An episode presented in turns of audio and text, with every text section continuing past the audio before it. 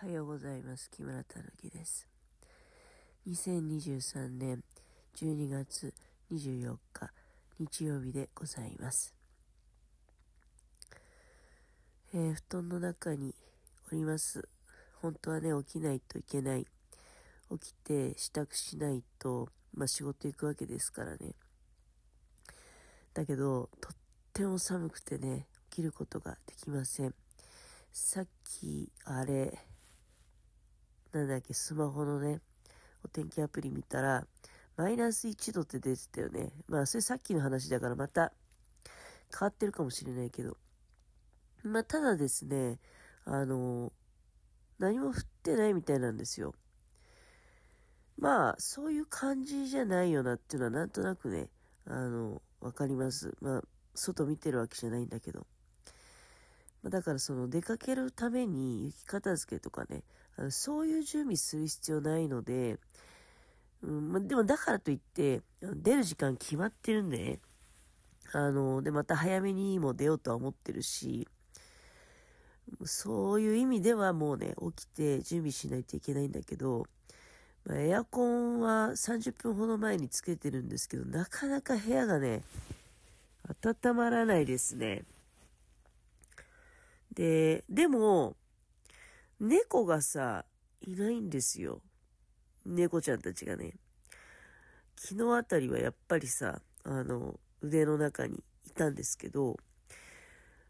ちょっとした違いだと思うんだけどね。うん。今朝はまだそこまで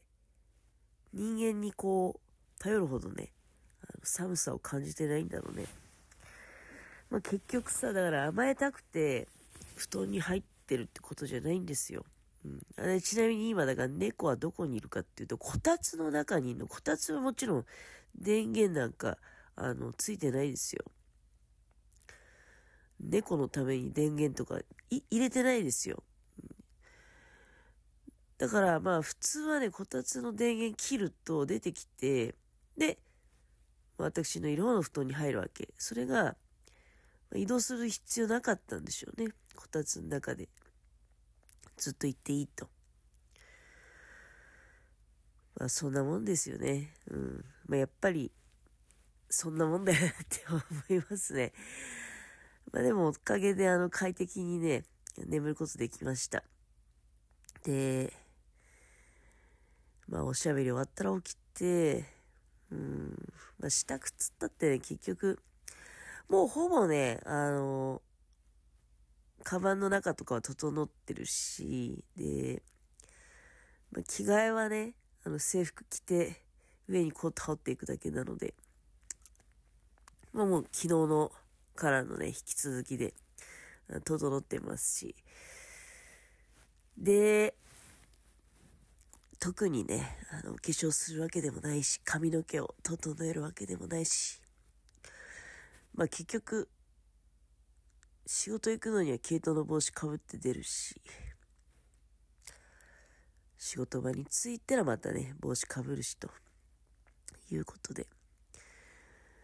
帽子かぶりすぎてね、なんか髪の毛薄くなっちゃうんじゃないかなって、仕事始めた頃からそう思ってましたけどね、実際そうらしいのよ。たかだかね、週末だけとはいえ。まあ、でも、まあ、帽子結構、冬になると、もう、ずっと被ってるって感じになるからね、そのプライベートの時も毛糸の帽子ね。でもね、で、でもだからいいっていう問題じゃないんだけど、いや、実はね、あ私、まあほら、だんだん年末になってくると、来年はどうなるんだろうとかさ、なんか、その占いがちょっとやっぱり気になるんだよね。占い。で、中でもね、結構あの、まあ、聞き入ってしまうっていうか、まあ YouTube なんですけど、小沢クラブっていうさ、あの、スピードワゴンの小沢さんがやってるチャンネルがあるのね。多分私、芸人さんとかがされてる YouTube で、唯一見てるチャンネルですよ。で、まあ、その方が、この頃はあれだよね。年に1回っていう感じになったよね。あの、キックさんっていうね、これもまた、まあ、芸人さんなんですけど、キックさんっていう、あの、サイキック芸人、えー、がゲストで、まあ、呼ばれてまして、で、まあ、そういう2024年どうなるんだ会みたいな、されてましたね。まあ、今回が昨日、おとといか、前編だったのかな。で、多分ね、後編も、あの、間もなく、アップされるんじゃないかなって思って楽しみにしてるんですけど、だから後編は、なんか何が流行するか、食べ物とかね、うん、あの、そういうのを、やるらしい。で、まあ、なんかいろいろメモは書いたんだけど、まあ今まだ布団から出てないしね。で、まああまりそのメモを取ったやつ詳細に見てもさ、それはぜひね、あの、小沢クラブっていうチャンネル見ていただいた方が、あの、そんなに長い動画じゃないからね、楽しくね、見られると思いますよ。で、まあ、ただ今、印象に残ってることをパッパッと言うと、まずね、なんかその、九死火星なんだって。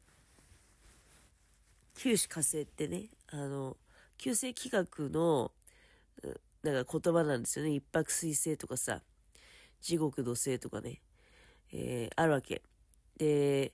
私ね、九死火星なんですよ。で、なんか、スピードワゴンの小沢さんも九死火星って言ってたな。まあもちろん小沢さんのは年は下だと思うんですけど、え、同じ年？違うよね。スピードワゴンの小沢さんって50ってことないよね？ちょっと見てこうかな。同い年だわ。あの、ただ学年が違うんですね。小沢さん10月10日生まれなんだって。で、私、2月9日なので、で私は、あの、同じ43年生まれでも、その、なんていうの、42年の人たちと同じ学年になるわけよ。小沢さんは10月10日、でもまあ、えー、1973年生まれってことで同い年だわ。若く見えますね。うん、若く見えるっていうかまあ、自分と同世代で見て、やっぱり、うん、でも年同じとは思わなかったですね。あ、九死火星、そう、あの、九死火星なんですよ、私もね。で、だから火の年なんだって。火ってあの、ファイヤーね。なので、なんかあの、まあ、高い、その、太陽とかね、情熱とかそういうことだったりとか、まあ、キーワード的な感じで、パパって言っていかれると。で、まあ、そのね、あの、天道様なんかピカピカみたいなことなのかな。ハゲブームが来るらしい。だ、だからハゲてもいいってわけじゃないんだけどね。髪の毛はまあ、それはないと困りますけど、まあ私は特に女性ですしね。でもね、私はね、昔からね、女性だから髪の毛なきゃいけないっていうことが、まあ、いまいちピンとこないっていうかね、あの、まあだからベリーショートなんだけど、で、いや、なんだったらだから、今の方、お世話になってる方、結構年配の方なので、多分いつかね、私より先に、あ、もうできないですっておっしゃることがあるかもしんないよね。うん。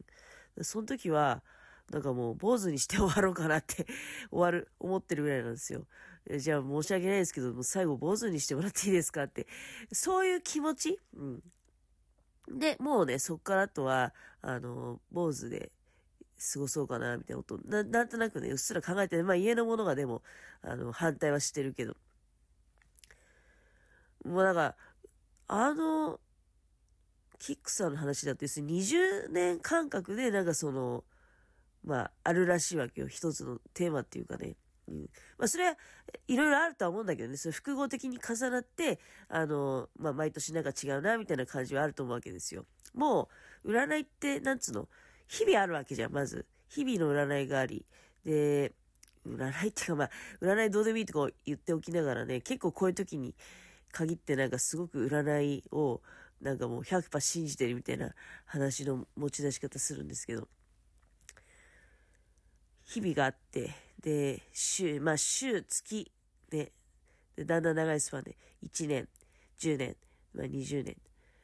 で、まあそういった、まあ、感覚の中でね、うん、まあ、しばしそういう九死火星、火の時代がある、来るらしく。で、えそういうね、ハゲ、ピカピカ光ってる、あの、ことだったりとか、あとはね、えー、っと、そう、一番印象に残ってるのはね、中年女性の時代が来るって言ってて、で、私、おとといそれ家のものと一緒に見ててね、思わずね、え、私じゃんって あの、私のことじゃんっていうふうに、家のものにね、あの、言ったんですけど、いや、中年女性って何歳から何歳ぐらいまでなんですか ?40 から60ぐらいまでってことでいいんじゃないですかね。もうバッチリ私ね、該当すると思うんですけど、中年女性の時代、へえと思って。いや、ありがたいことですよ。なんか、どうなんですかね。あの、中年女性として、うん、いや、今でもね、例えば YouTube とかで最近あの、ショートとかも始めてて、で、ショートで料理動画とかね、あとはね、あの、ごぼうの佃煮が、すっごいね、あの、5000回超えて再生数がまだちょっと伸びてるんですけど、なんかあの、嬉しいコメントもね、今朝さっきいただいて、私も作ってみますみたいな。ありがたいです、本当に。ごぼうの佃煮の動画を、あの、他は見ない方もね、ごぼうの佃煮の動画をぜひ見ていただきたいなっていうふうに思いました。ごぼうは土だよね。あ、なんか土の時代だったらしいんだよ、今年までね。うん、ごぼうを火にかける、みたいな。強引ですけどね。強引なんですけど。ごぼうといえば、まあほら、お正月とかも結構、あの、料理の素材として登場しますよね。うん、あの、もしね、ごぼうの佃煮興味おありでしたら、ぜひ、ごぼうの佃煮の動画を見ていただきたいっていうのと、来年から中年女性の時代が来るそうですよ。ありがとうございます。